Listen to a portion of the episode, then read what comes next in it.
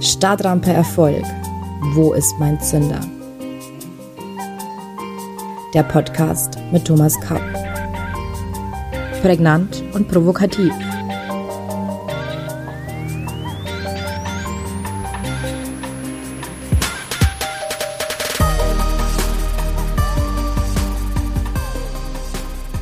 Herzlich willkommen zu unserer neuen Folge von Startrampe Erfolg. Wo ist mein Zünder? Heute beschäftigen wir uns mit der Macht der Gefühle. Wie immer beginnen wir mit einer Geschichte. Jonathan Haidt hat für das Verhältnis unserer Vernunft zu unseren Gefühlen das Bild von einem Reiter auf einem Elefanten entworfen. Der Reiter steht für unsere Vernunft und Logik und der Elefant für unsere Gefühle, unsere Intuition.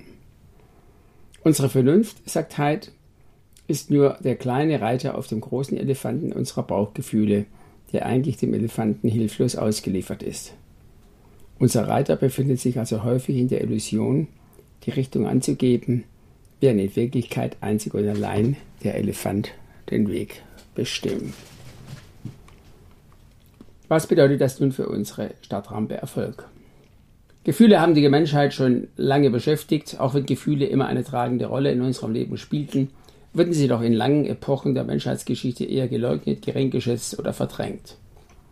Moralische Regeln, Verhaltensnormen oder Gesetze unterdrückten häufig ein bewusstes Er- und Ausleben von Gefühlen. Auch die ansonsten sehr gepriesene Aufklärung hat eher eine Dominanz des Verstandes über den Körper und die Gefühle statuiert. Heute scheinen Gefühle in einer sehr individuell geprägten Welt eine große Rolle zu spielen Manche stellen sie sogar gerne fast exhibitionistisch zur Schau. Ein richtig ausgewogenes Verhältnis zwischen Verstand und Gefühl herzustellen, ist nach wie vor eine Herausforderung. Sicher ist heute nur, wir brauchen Verstand und Gefühle. Gefühle sind nach wie vor ein Mysterium. Zwar ist uns die Funktion von Schmerz klar. Er weist uns auf eine Funktionsstörung in unserem Körper hin, zum Beispiel bei einer Verletzung oder drohenden Gefahr. Stichwort heiße Herdplatte. Aber haben Sie sich schon einmal gefragt, welcher Teil Ihres Körpers Freude und Schmerz tatsächlich empfindet?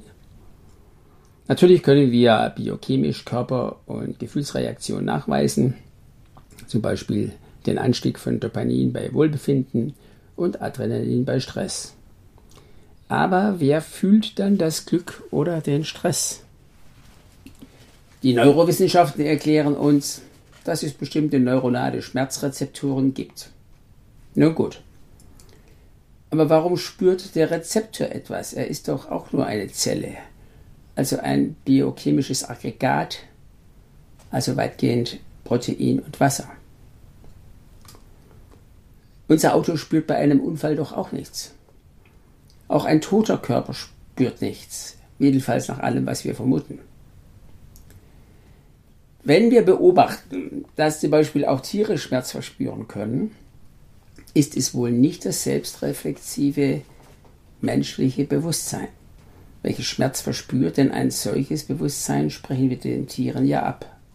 Dann bleibt nur noch die Erklärung, dass es eine Seele geben muss, die auch den Schmerz verspürt. Damit erklärt sich auch, warum Tiere Schmerz spüren können, weil sie wohl auch eine Seele haben. Damit kommen wir zu dem erstaunlichen Ergebnis, das nur die Kombination von Seele und Körper ein Gefühl entstehen lässt. Weil weder die körperlose Seele noch der seelenlose und damit tote Körper Schmerz spüren kann. Der Körper erzeugt den Schmerz, aber die Seele spürt ihn. Irgendwo muss es also eine Verbindung zwischen unserer Seele und unserem Körper geben. Aber wo? Der bekannte deutsche Arzt Rudolf Virchow hilft uns hier leider auch nicht, Ihm wird wohl fälschlicherweise der Satz zugeschrieben, ich habe so viele Leichen zitiert und nie eine Seele gefunden. Zitat Ende. Die Frage ist eine der großen ungelösten Fragen der Menschheit, die wir hier leider nicht klären können. Dafür widmen wir uns einer anderen Frage. Wie hängen Gedanken und Gefühle nun miteinander zusammen? Und wer steuert unser Verhalten? Viele nehmen an, dass unsere Gedanken und unsere Gefühle und unsere Gefühle unser Verhalten beeinflussen. Andere gehen davon aus, dass eher unsere Gefühle unsere Gedanken beeinflussen. Alles in allem ein komplexes Geflecht an wechselseitigen Beziehungen. Wer steuert nun wen? Wir lassen das hier offen und unterstellen einfach, dass sich Gefühle und Gedanken gegenseitig beeinflussen können. Ich fühle mich mulmig, wenn ich an die Abgabe meiner nächsten Steuererklärung denke, und ich denke an eine Arthrose, wenn ich in meinem Knie Schmerzen fühle. Warum befassen wir uns mit Gefühlen im Zusammenhang mit dem Erfolg?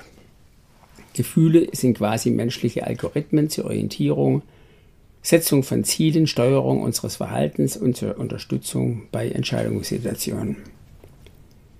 Ohne Orientierung fällt es uns schwer, Ziele zu finden und ohne Ziele haben wir keine Erfolge.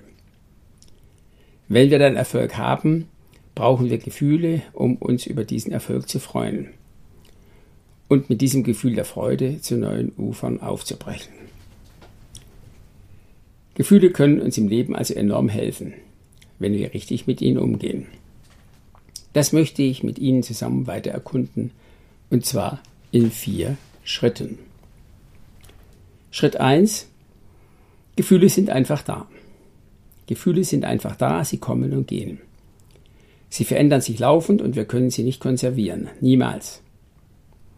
Das ist bei den Glücksgefühlen vielleicht schade, bei den von uns jedoch nicht so positiv wahrgenommenen Gefühlen wie Trauer, Zorn, Wut, Eifersucht, aber auch ganz gut. Gefühle haben eine kurze Halbwertzeit und bestehen nicht auf Dauer, sondern sind einem ständigen Wechsel unterworfen.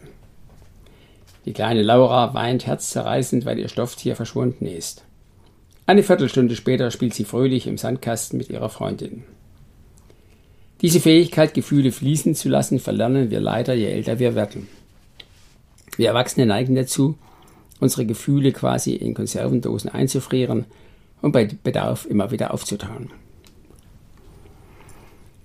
Was Gefühle gut oder schlecht erscheinen lässt, sind unsere verstandesmäßigen Bewertungen. Insbesondere unser Gewissen, unsere Moral, unsere Glaubenssätze, unsere Regeln, unsere Gesetze. Aufgrund dieser Bewertungen bringen uns unsere Gefühle oft in Verlegenheit, weil wir sie als schlecht, als unmoralisch, als eigennützig, als geringwertig und so weiter betrachten.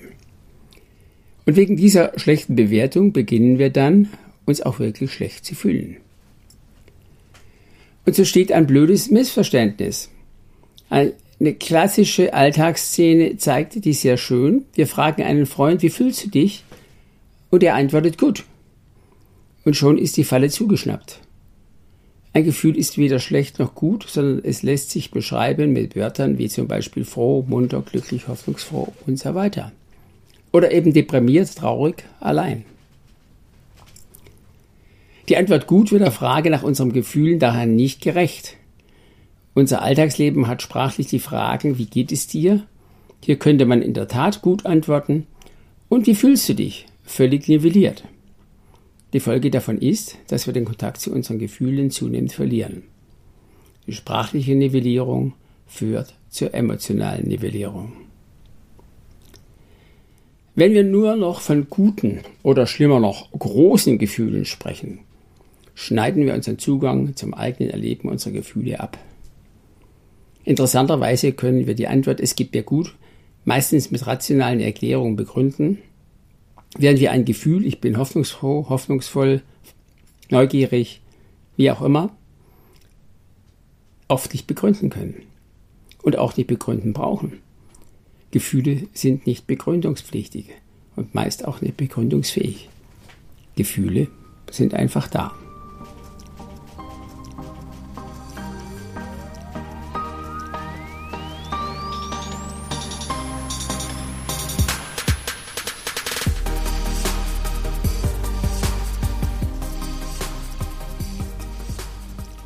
Schritt 2. Warum haben wir Gefühle? Zur Beantwortung dieser Frage müssen wir uns evolutionsbiologisch etwas mit der menschlichen Gehirnstruktur befassen. Während wir unser Gehirn im Alltag vielfach mit der menschlichen Verstandesleistung und der Intelligenz gleichsetzen, müssen wir erkennen, dass wir nicht ein, sondern vier Gehirne im Kopf haben. Zunächst das evolutionsgeschichtlich sehr alte Reptiliengehirn, das Säugegehirn, das Kleinhirn und das Großhirn. Das Reptiliengehirn ist die Polizei im Hirn. Es kümmert sich um unsere archaischen Reflexe, die uns die bewusste und wahrnehmbare Entscheidung in Situationen abnehmen, wo es zum Beispiel um Leben und Tod geht. Das Säugegehirn ist unsere innere Stimme und unsere Intuition, quasi unser Herz im Hirn und damit für Gefühle zuständig. Das Säugegehirn ist immer dann gefragt, wenn es um Orientierung und schnelle Entscheidungen in unübersichtlichen, komplexen, vom Verstand nicht messbaren Situationen geht. Das Kleinhirn kümmert sich um unsere Bewegungsabläufe und interessiert uns hier nicht weiter. Das Großhirn ist für Verstand und Intelligenz zuständig. Das Großhirn ist verantwortlich für Rationalität, Logik und Vernunft. Es versagt jedoch in komplexen, nicht algorithmisierbaren Situationen. Dann sind unser Säugegehirn und unsere Gefühle gefragt. Denken Sie an Ihren letzten Urlaub. Sie schlendern abends die Dorfstraße entlang und suchen ein Lokal für das Abendessen mit Freunden. Wie werden Sie das Lokal aussuchen? Wird Ihr Verstand quasi virtuell eine Excel-Liste aller verfügbaren Lokale mit allen Vor- und Nachteilen erstellen und daraus gemäß einem vorgegebenen Algorithmus das beste Lokal aussuchen? Sehr wahrscheinlich nicht. Sie werden das Lokal wählen, wo Sie sich wohlfühlen, wo etwas los ist und gelacht wird, wo nette Musik spielt, das Essen appetitanregend duftet oder einfach das Ambiente einladend ist. Ihr Verstand kann Ihnen nicht sagen, ob die Musik nett ist, Essen appetitanregend duftet oder das Ambiente einladend ist. Never ever.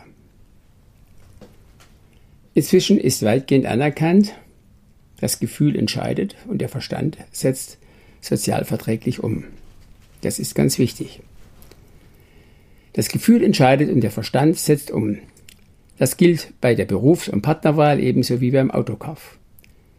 Deshalb ist es auch unmöglich, verliebten Menschen mit Argumenten der Vernunft zu kommen. Vor der Umsetzung einer vom Gefühl getroffenen Entscheidung kann der Verstand noch wertvolle Informationen beisteuern, sozialverträgliche Alternativen finden oder im Einzelfall sogar eine Notbremse ziehen, tut dies aber eher selten. Der Verstand kann also Informationen sammeln und notfalls bremsen, aber nicht entscheiden. Diese Arbeitsteilung müssen wir uns bewusst machen und sie nutzbringend für unser Leben einsetzen. Die nun noch ausstehenden Schritte 3 und 4 werden wir im nächsten Podcast besprechen. Für heute sind wir damit fast am Ende. Wie immer gibt es für Sie noch zwei Impulse, liebe Zuhörerinnen und Zuhörer, ein Zitat und eine Frage zum Nachdenken. Das Zitat stammt von Antoine de Saint-Exupéry, dem geistigen Vater des kleinen Prinzen. Man sieht nur mit dem Herzen gut.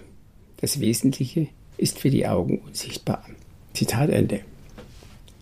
Und die persönliche Frage für Sie lautet, ist Ihnen bewusst, in welchem Maße Ihre Gefühle Ihre Entscheidung beeinflussen? Gehen Sie in sich und finden Sie eine persönliche Antwort. Viel Spaß dabei. Wir sprechen uns am nächsten Mittwoch um 7 Uhr. Dann sprechen wir über die beiden weiteren Schritte 3 und 4. Wo helfen uns Gefühle? Wie gehen wir mit Gefühlen um? Bis dahin verbleibe ich mit den besten Wünschen. Ihr Thomas Kapp.